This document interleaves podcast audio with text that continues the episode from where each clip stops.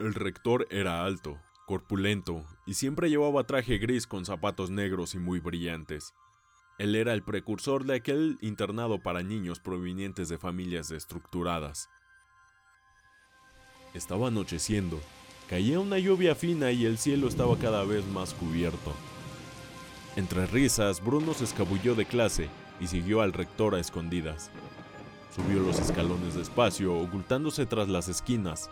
Lo siguió a una distancia prudente y lo vio encaminarse hacia la habitación prohibida, el aula número 13. El chico observó que el rector arrastraba algo. No era un bulto cualquiera, parecía flácido e inerte. Bruno atinó la vista y pudo distinguir dos brazos y dos piernas. Bruno contuvo un grito de pánico y bajó las escaleras corriendo. El rector sintió la respiración de alguien y lentamente se dio vuelta. Tenía la ropa manchada de sangre y sus manos estaban completamente rojas. Introdujo el bulto en el cuarto y cerró con llave. Había llegado la hora de dormir.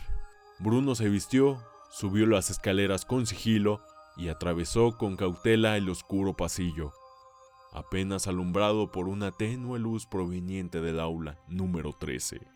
El muchacho se acercó hasta la puerta, andando de puntillas y paró frente a ella. Ahí el muchacho vio por la rendija de la cerradura, para poder ver qué había en el interior de ese aula.